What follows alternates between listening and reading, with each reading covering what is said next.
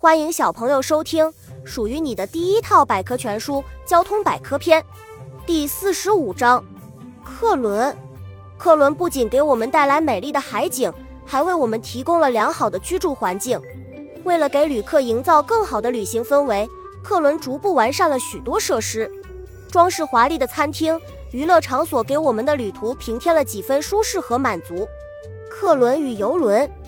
现代的游轮已经成为人们旅游度假的好去处，而客轮相对来说没有游轮奢华外表和尊贵的地位，主要职责还是输送客人。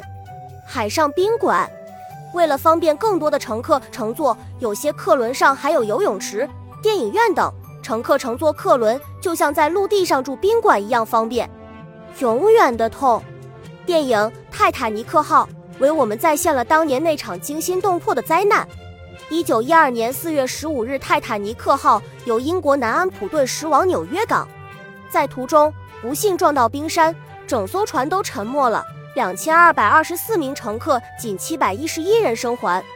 移动中的城市，玛丽女王二号真的可以说是客轮中的女王，船上各种设施齐全，游客完全可以做到不用上岸就能满足日常所需。用移动的城市来形容它一点也不夸张。